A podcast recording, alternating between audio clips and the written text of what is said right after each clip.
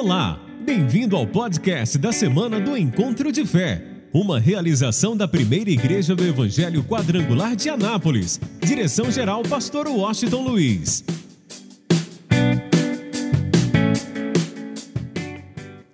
Segunda Samuel, capítulo de número 6.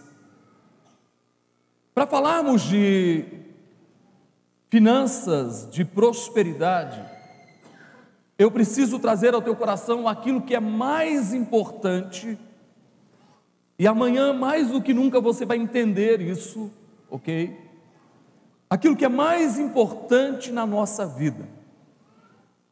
Se nós queremos ter uma vida financeira bem-sucedida, nós vamos ouvir essa palavra de hoje, tomar posse dela, principalmente nos dias em que nós estamos vivendo. Nós temos que abraçar essa palavra e viver essa palavra.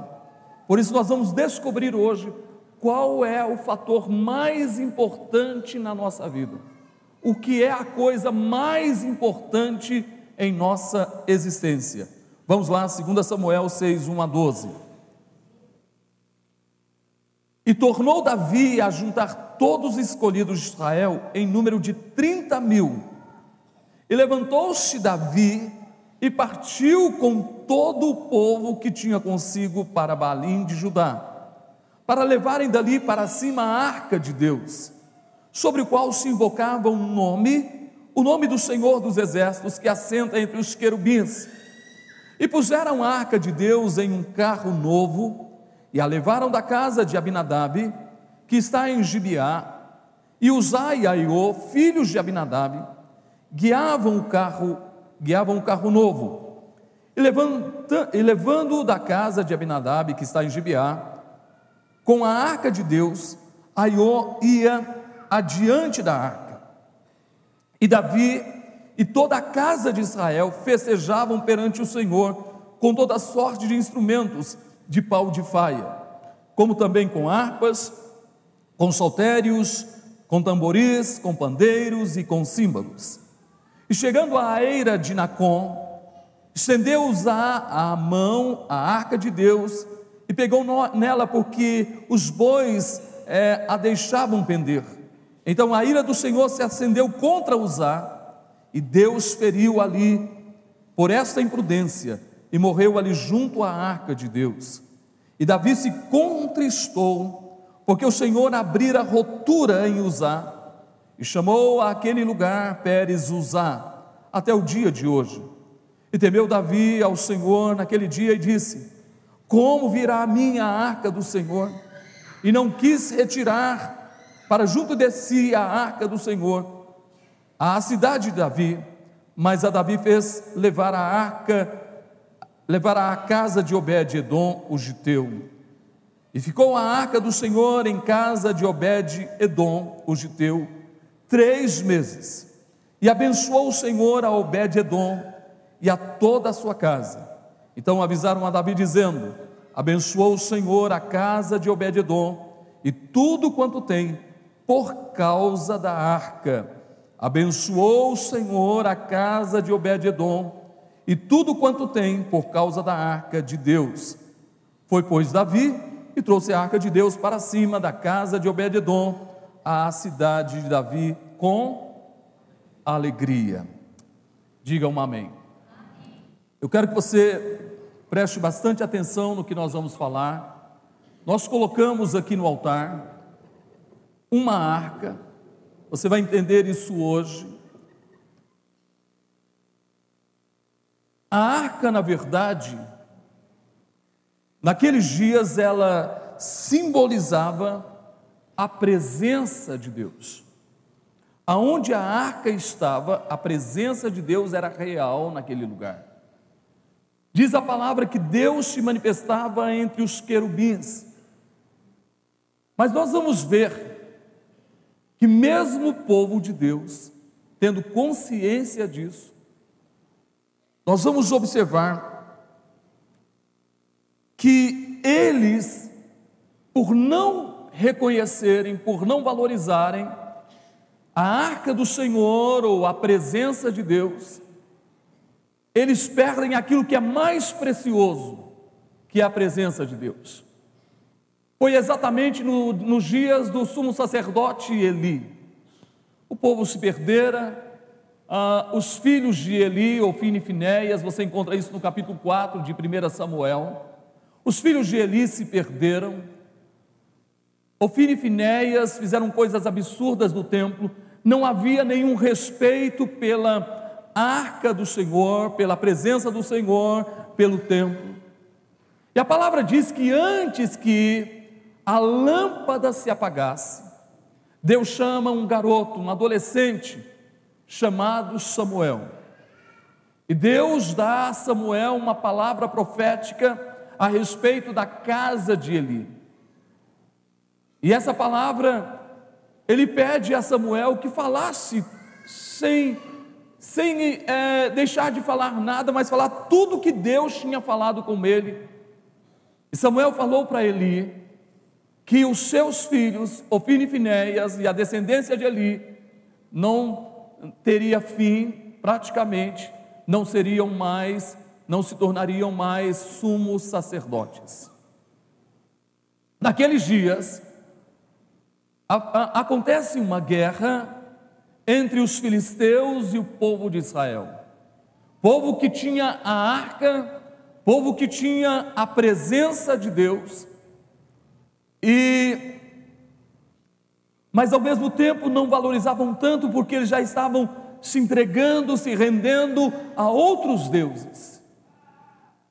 E nessa guerra contra os filisteus, quatro mil israelitas, morreram, e o povo ficou angustiado, desesperado, e eles pedem a presença da arca. No arraial do exército de Israel, e ele envia a arca ao arraial de Israel, os levitas levaram a arca, quando a arca que simbolizava a presença de Deus chegou no arraial de Israel, diz o texto que houve uma festa, houve um júbilo, houve uma alegria sobrenatural, o povo festejava por causa da presença da arca no meio do arraial, e foi algo tão alto, tão forte, tão extraordinário, que chegou o barulho ao arraial do exército dos filisteus. E eles começaram a perguntar: que barulho é esse? Que ruído é esse? Que estrondo é esse? O que, é que está acontecendo no arraial de Israel? E alguém disse: Olha, a arca do Deus de Israel está no meio do arraial do exército de Israel. Quando eles ouviram isso, Olha para você entender como é que as coisas funcionam. Esse povo, os filisteus, nunca tiveram uma experiência com Deus, não conheciam a Deus, apenas conheciam de ouvir falar. E quando eles ouviram que a arca do Senhor estava é, no meio do arraial de Israel, e o povo fazia aquela grande festa, diz o texto que eles se encheram de medo. Eles se encheram de temor. E eles começaram a dizer: O que será de nós? Porque o Deus de Israel está no meio deles. E nós sabemos o que eles fizeram, o que este Deus fez com os egípcios. Nós estamos perdidos, nós estamos acabados, porque a presença do Deus de Israel está no meio deles. E aí, nesse momento, alguém se levanta e diz: Olha, nós vamos ir para a guerra, nós vamos ir para a batalha, nós não podemos nos render, nós temos que enfrentar a nação de Israel, o exército de Israel, porque senão nós vamos nos tornar como eles se tornaram para os egípcios, nós vamos nos tornar escravos, servos de Israel. Então só tem uma alternativa para a gente: ir para a luta ir para a batalha, ir para a guerra. E eles foram para a guerra. No meio do arraial de Israel, no meio do exército de Israel, estava a arca do Senhor, que representava a presença de Deus. Que, que significa?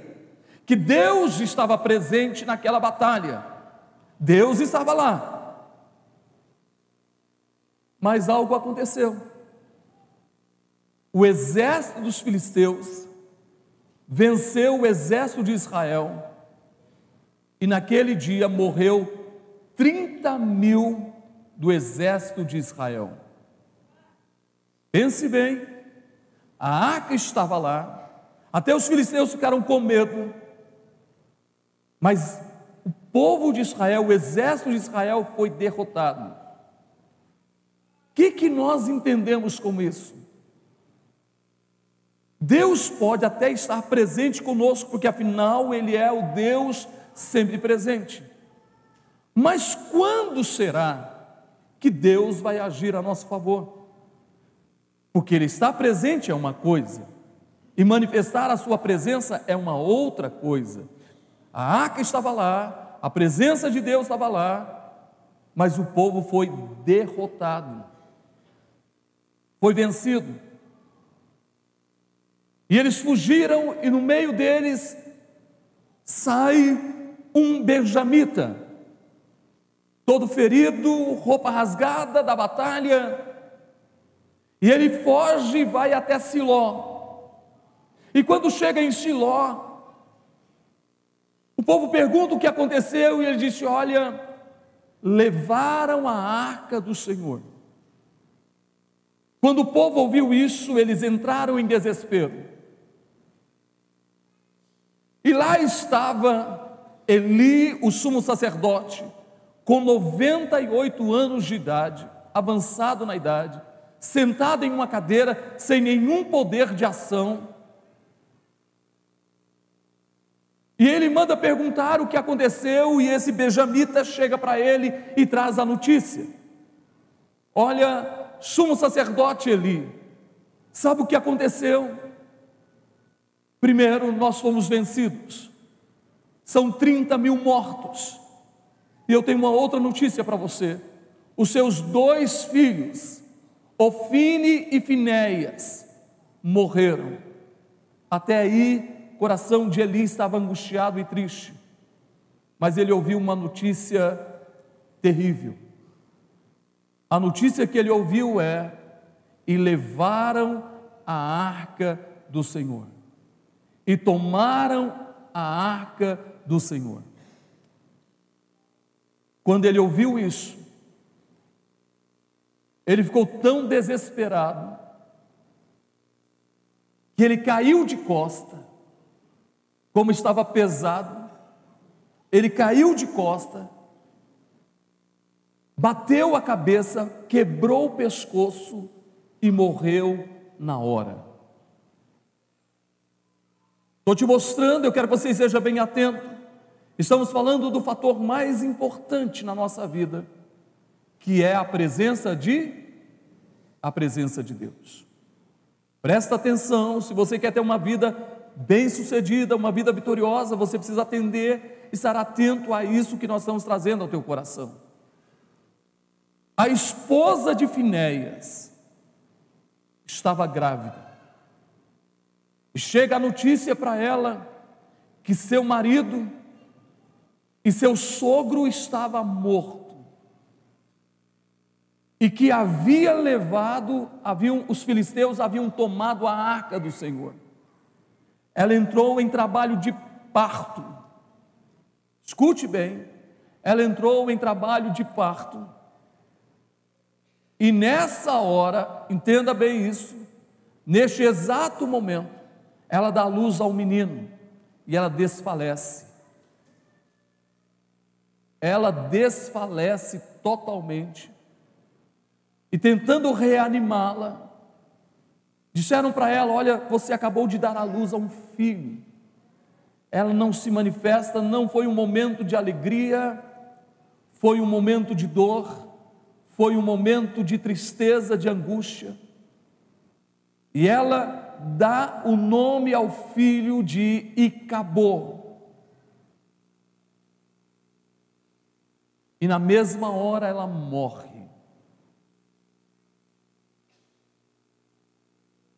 Ela chama o nome do filho de Icabô porque foi-se a glória de Deus de Israel. Não havia mais a presença de Deus em Israel. Eu estou te mostrando, estou te falando de um povo, povo de Deus. Escute bem. Alguém vai lá, tem uma criança lá na galeria, por favor, vai lá, tira ela de lá. Passa pela escada do. Tem uma criança lá, não deixa ela lá na galeria, não. Preste bastante atenção nisso. É muito, mas é muito importante nós compreendermos isso.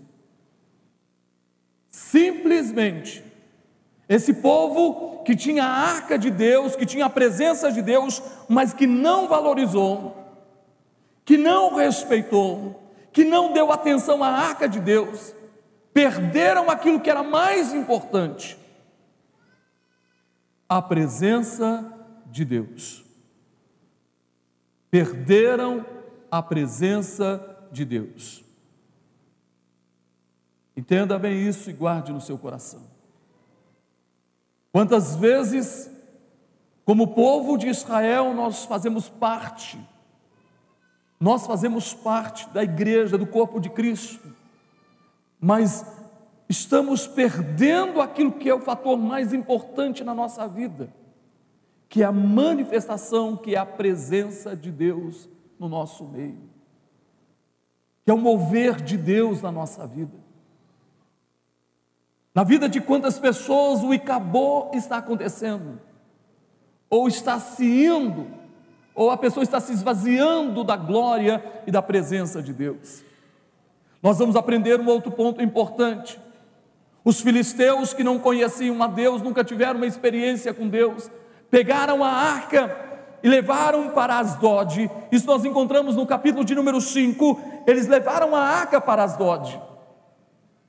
E a primeira coisa que eles fizeram, eles colocaram a arca diante do seu Deus Dagon, no templo de Dagon. E a arca ficou diante de Dagon. Preste atenção e guarde isso em sua vida. Pense bem, Quantas pessoas, na verdade, têm valorizado alguma coisa mais do que a presença de Deus, mais do que a arca do Senhor, e nesse caso, eles colocaram Dagon, ou a arca, diante da presença da imagem de Dagon, o Deus dos filisteus. Em outras, de outra, em outras palavras, eles estavam dizendo que Dagon era mais importante, era mais poderoso do que o Deus de Israel. Amanhã em especial, você vai ter uma revelação no Velho Testamento e no Novo Testamento, porque talvez nós não saibamos, mas quem sabe existe um Dagon na nossa vida. Quem sabe esse Dagon tem tomado o lugar de Deus na nossa vida, tem se tornado mais importante do que Deus. E você vai encontrar uma experiência do Velho Testamento e uma experiência do Novo Testamento, e os resultados da experiência do Velho Testamento e os resultados da experiência do Novo Testamento. Então escute bem, na madrugada, os sacerdotes de Dagon entram no templo, e quando eles chegam lá, Dagon está no chão. Alô, nada nem ninguém poderá resistir à presença do Deus vivo, do Deus Todo-Poderoso. Eu acho que você ainda não entendeu. A coisa mais importante é a presença do Deus vivo na nossa vida, é a presença dele na nossa existência. Nada nem ninguém poderá ser superior a este Deus a presença dEle. Aí eles vão lá e levantam Dagon, a imagem de Dagon. E no outro dia de madrugada, eles entram novamente no templo de Dagon, e para surpresa deles, mais uma vez, Dagon estava no chão, a imagem de Dagon estava no chão, e o que que acontece? Simplesmente a sua cabeça fora cortada, as suas mãos, os seus braços foram cortados, e agora estava apenas o tronco de Dagon caído, e a cabeça e as mãos no limiar da porta, na entrada da porta. Meu irmão, Alô, você precisa amar a presença de Deus. Você precisa valorizar a presença de Deus. Você precisa saber a quem você serve. Jesus disse: Todo poder me foi dado. Aonde, gente? Todo poder me foi dado nos céus e na. Nós vamos entender a quem nós servimos. A quem nós servimos. E o pior foi acontecendo. Por causa, por causa dessa situação, por causa desse momento, escute bem.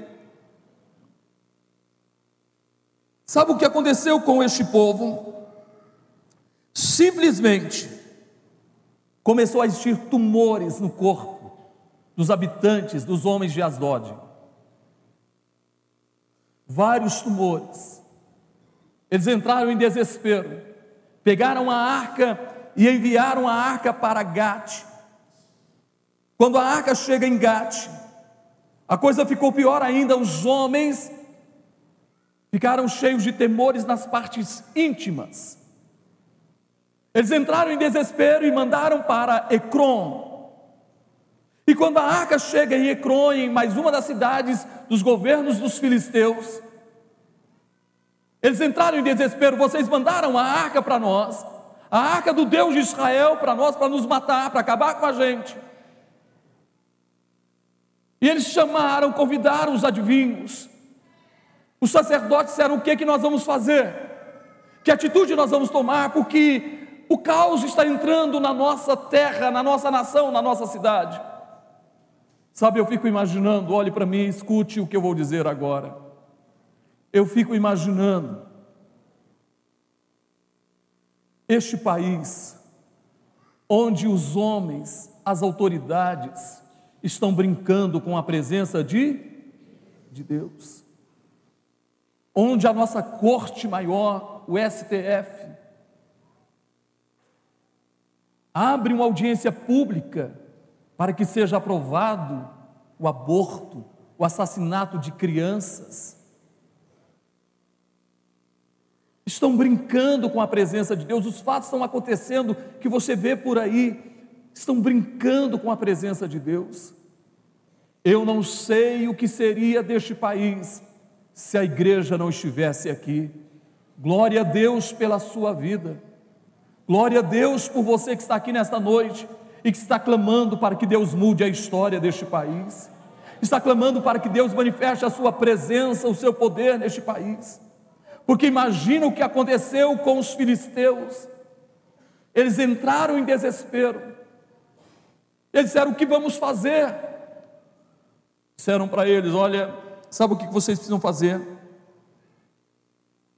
Vocês devem pegar a arca dos, do Deus de Israel, escolher duas vacas que acabaram de dar à luz, de parir, ok? Separa, separa aí as novilhas e pega essas duas vacas e vocês vão fazer uma carruagem ou uma carroça, vão colocar a arca do Senhor mas vocês vão fazer mais ainda. Vocês vão fazer cinco tumores de ouro. Vocês vão apresentar a Deus uma oferta: cinco tumores de ouro e cinco ratos de ouro. Por que cinco? Porque cada um representava cinco cidades dos governos dos filisteus. E eles fizeram isso prepararam tudo, colocaram a arca é, em cima da carroça.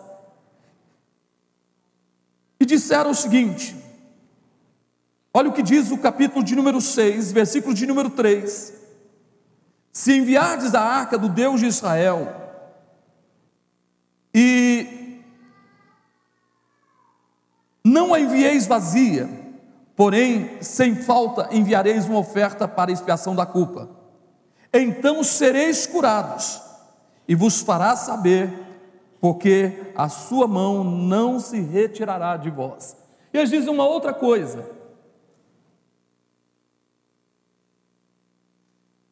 Quando nós liberarmos aí a, as vacas, se elas forem direto para Bet-Semes, significa que tudo o que aconteceu conosco Foi a mão de Deus pesando sobre nós.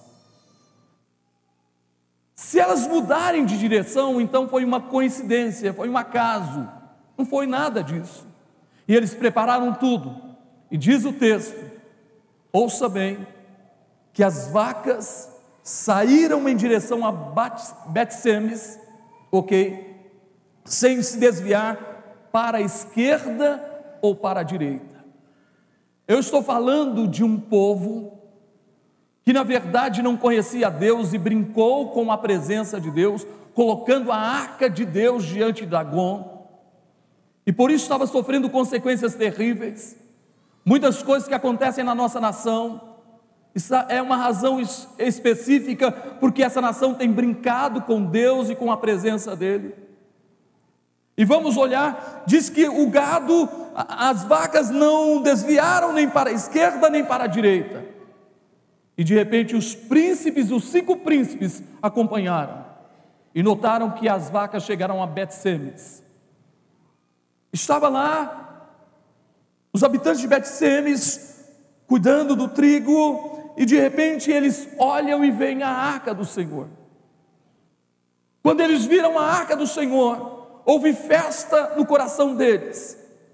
No primeiro momento, houve um momento de festa, de alegria, e eles tiraram a arca e colocaram sobre uma pedra, pegaram uma madeira daquela carroça e prepararam uma lenha e prepararam um sacrifício ao Senhor e fizeram festa.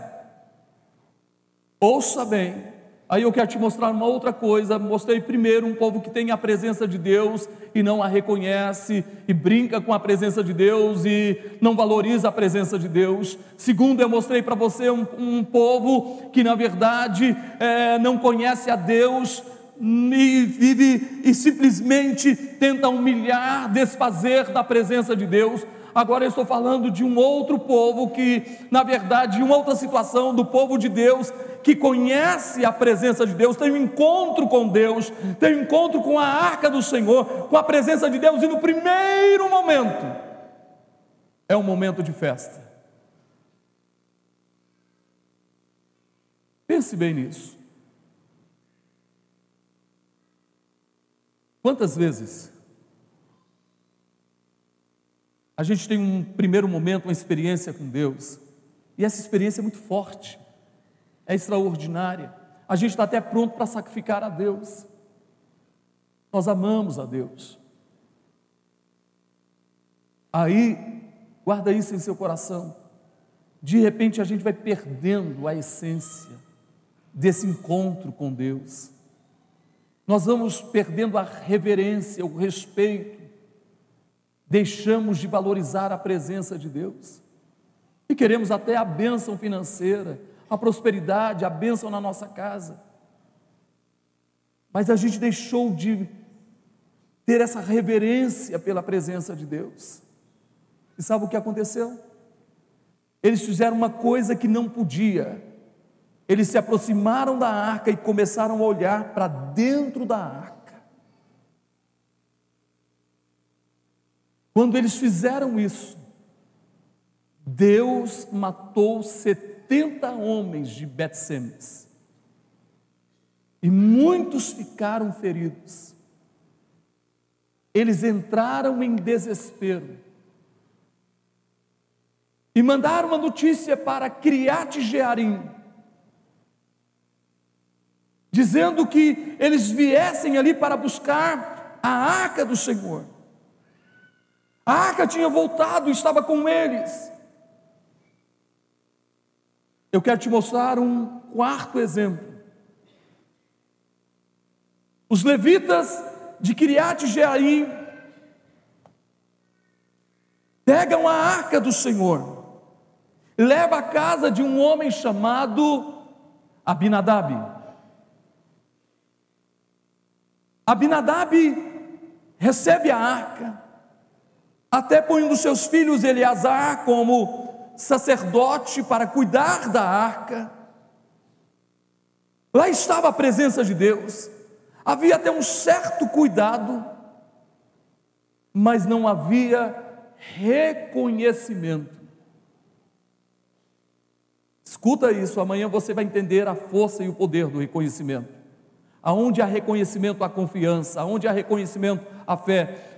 Abinadab, a arca ficou na casa de Abinadab 20 anos. Não foi uma semana, um mês, 20 anos. Não se vê, não se ouve nada a respeito desses 20 anos na casa de Abinadab. Espera aí, a arca estava lá, a presença de Deus estava lá.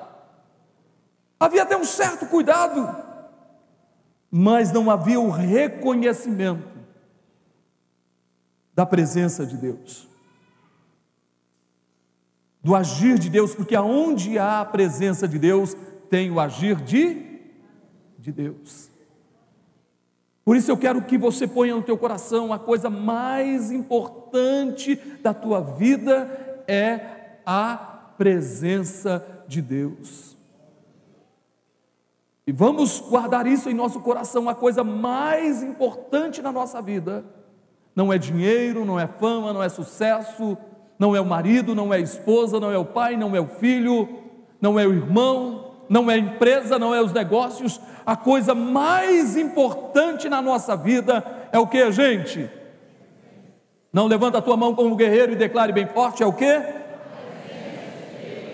A coisa mais importante, se você quer ter uma vida vitoriosa, uma vida financeira abençoada, uma vida próspera, se você quer ter a mão de Deus sobre a tua vida, você precisa entender que o fator mais importante, a coisa mais importante em toda a tua existência, levanta a tua mão e diga: mais forte. Então aplauda a presença dele de uma forma especial. Ok, 20 anos nada aconteceu. Eu preciso falar com você agora. O que está acontecendo na tua vida? Quais as mudanças e transformações estão acontecendo na tua vida? Você tem a presença de Deus? Será que está acontecendo alguma mudança, alguma transformação, algo impactante na tua vida? Ou será que semana após semana, ano após ano, a sua vida não mudou nada? É hora da gente olhar para dentro de nós. Nós queremos a bênção de Deus, queremos o agir de Deus, mas nós não podemos ser como nos dias de Eli, nós não podemos ser como os filisteus, nenhum Dagon pode ter lugar na nossa vida, nenhum Dagon pode ter lugar na nossa vida, ninguém pode ser na nossa vida superior a Deus, nada nem ninguém. Terceiro, nós vamos respeitar, ter a reverência, o zelo, o cuidado pela presença de Deus. Quarto, nós precisamos reconhecer a presença de Deus. Eu só vou atrair aquilo que eu, recon... eu reconheço. Se eu não reconheço, eu não vou atrair. Eu só vou atrair os benefícios daquilo que eu reconheço. Quando eu reconheço alguma coisa, eu vou atrair isso para a minha vida e todos os benefícios. E Abinadab e a sua família até amaram a presença de Deus ali, mas não reconheceram a força, o poder, as bênçãos, a graça, o amor, a bondade, os feitos, as realizações de Deus para com as suas vidas. Aí vem Davi, ungido agora como rei de todo Israel, e toma uma decisão. Capítulo 7 de 1 Samuel, 2 Samuel, ele toma uma decisão, a decisão de ir a Kiriat Jearim, a Gibeá, e trazer a arca do Senhor à cidade de Davi. Davi sonhou com a presença de Deus em sua cidade, a cidade de Sião. E ele prepara 30 mil homens, faz uma festa, chama os levitas, manda fazer uma, uma carroça nova, bois que nunca veio nenhum jugo sobre eles, e vai até a casa de Abinadab. Chega lá, eles pegam uma arca e colocam sobre a carroça. Os dois filhos de Abinadab, Aiô e Uzá, sacerdotes, acompanham. E de repente, escute bem, de repente, os bois tropeçam e a arca vai cair. E quando isso vai acontecer, Uzá coloca a mão sobre a arca. Ele coloca a mão para tentar segurar a arca para ela não cair. E diz o texto que na mesma hora ele caiu morto. Deus feriu Uzá. Havia algumas razões. A arca não poderia ser levada daquela forma. A arca tinha que ser levado nos ombros dos levitas, dos sacerdotes. Era dado seis passos e a cada seis passos era oferecido um sacrifício. Eles estavam fazendo uma coisa totalmente diferente. E por isso Deus se irou e Uzá morreu na mesma hora. Foi queimado vivo. Davi ficou triste, angustiado com isso. E disse: O que vai ser de mim? O que vou fazer para levar a arca do Senhor? E ele, por um momento, desiste de levar a arca do Senhor. Sabe, sabe o que eu entendo com isso? Que muita gente, na primeira dificuldade que enfrenta, desiste da arca do Senhor, desiste da presença de Deus, desiste de estar na presença de Deus. Primeira luta, primeira adversidade, primeira dificuldade, desiste de estar na presença de Deus. Escuta isso. Aí eles levam a arca para a casa de um homem chamado Obed-Edom. Eu fico imaginando Obed-Edom, que morava à beira da estrada, vendo a arca vindo em direção à sua casa. Eu fico imaginando quando ele ficou sabendo que a arca ia para a sua casa. Ele prepara o ambiente, o melhor lugar para a arca. Escute bem, ele prepara o melhor lugar para a arca. Trouxeram, os levitas trouxeram e colocaram a arca no melhor lugar. Eu fico imaginando Obed-Edom, sua família, olhando para a arca e dizendo: Obrigado, Senhor, porque o Senhor está presente na minha casa. Eu sei quem o Senhor é. O Senhor é o Deus de Abraão. O Senhor é o Deus de Isaac. O Senhor é o Deus de Jacó. Eu sei quem o Senhor é. Eu sei que o Senhor é o Deus que, na verdade, mudou a história de Abraão, um homem que não podia ter filhos, e o Senhor lhe dá uma grande nação. Um homem que prosperou em todos os seus caminhos. Eu sei o que o Senhor fez com Jacó, mudou o caráter e a vida de Jacó. E Jacó se tornou um homem de onde nasceu a nação de Israel, as doze tribos de Israel. Eu sei o que o Senhor fez com Isaac. Eu sei o que o Senhor fez realmente nos dias de Moisés. Eu fico imaginando a manifestação do teu poder em todo o deserto, durante 40 anos, a arca estava lá, a presença estava lá, e no deserto não faltou nada, não faltou água, não faltou pão, não faltou carne, não faltou nada, o povo se tornou em cada jornada mais que vencedor. Eu sei quem o Senhor é. Sabe, isso não, não está escrito, mas eu acredito que ele fazia as suas orações constantes, dizendo: Obrigado, Senhor, porque o Senhor está presente na minha casa. Eu reconheço que de ti vem toda sorte de bênçãos. Eu reconheço que a minha história, a história da minha casa, começa a mudar a partir desse momento, porque a tua presença é real na minha casa. Irmão, 20 anos na casa de Abinadab, nada aconteceu, nada. Três meses na casa de Obed-Edom, de alguém que reconheceu, valorizou a arca e a presença de Deus, alguém que se dispôs 100% à presença de Deus.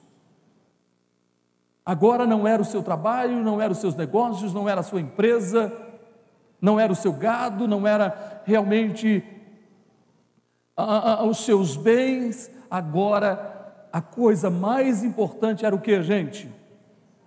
A presença de Deus. Três meses, a notícia chega ao palácio.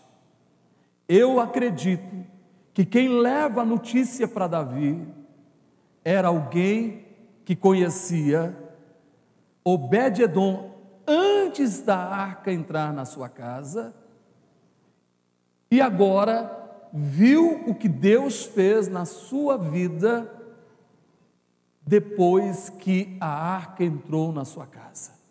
Essa pessoa que testificou para Davi era alguém que conhecia a história de Obed-edom, antes da arca e depois da arca.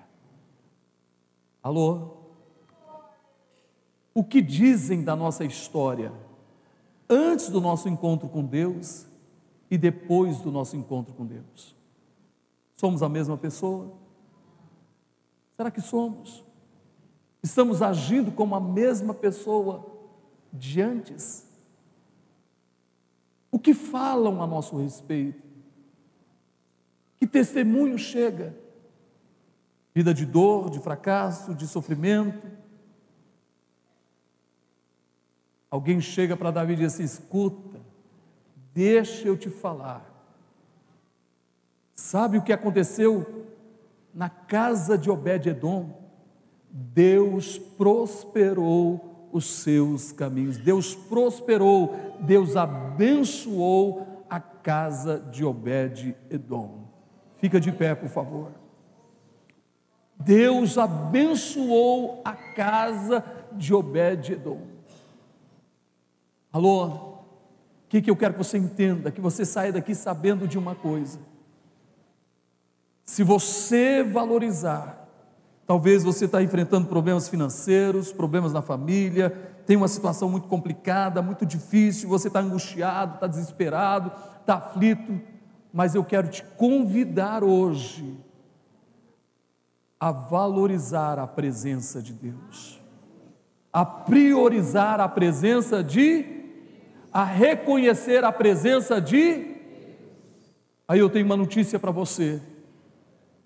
A notícia que vai correr a teu respeito vai te surpreender o que vão falar a teu respeito. Porque você, a partir do momento que você valoriza a presença de Deus, Deus vai te surpreender. Não, eu acho que não ouvi eu não ouvi um glória a Deus, eu não ouvi um aleluia.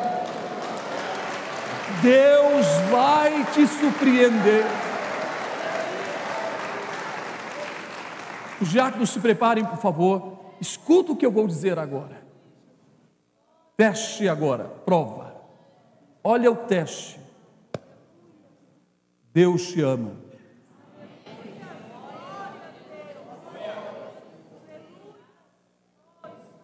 Eu vou repetir. Deus te ama.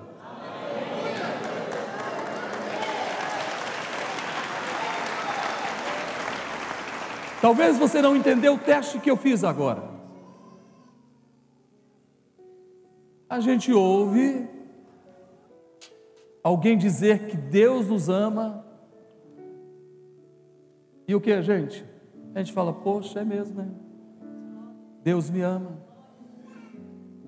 ficou algo tão normal, tão comum.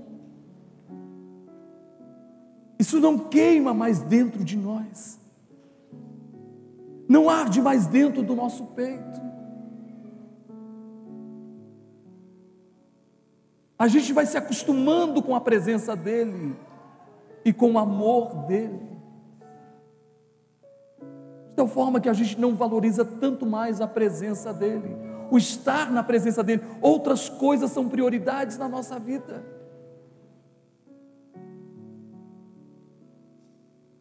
Mas quando nós somos Obed-Edom, tem Obed-Edom aqui. Quando nós somos Obed-Edom, cada vez que nós ouvimos que Deus nos ama, isso bate o nosso peito como fogo e arde dentro de nós. Quando tudo está bem e a gente ouve que Deus nos ama, a gente tem consciência, certeza que tudo de bom que aconteceu na nossa vida é a mão de Deus sobre nós. Quando nada está bem, tudo está difícil, está complicado, está desesperador, e nós ouvimos que Deus nos ama, isso arde no nosso peito e sabemos que a vitória é nossa, em nome de Jesus de Nazaré. Temos certeza que Deus mudará a nossa vida e a nossa história, que Deus está conosco.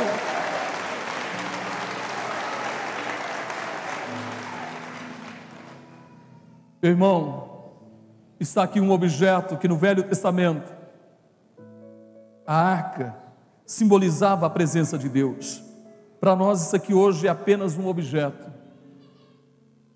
Ninguém precisa tocar na arca, se dobrar os joelhos diante da arca. Era um objeto que representava a presença de Deus. E hoje eu não preciso de nada para representar a presença de Deus. Sabia disso? Porque eu tenho uma notícia para você hoje. Deus está dentro de você. Vou repetir: Deus está dentro de você. Deus está dentro de você. Quem habita na tua vida? O Espírito Santo. E o Espírito Santo é Deus. E se você valorizar a pessoa do Espírito Santo, você valoriza a presença de Deus. E se você valoriza a presença de Deus, prepare-se, Deus vai te surpreender. Por isso, quem já pisou no Santo dos Santos, em outro lugar, não sabe viver.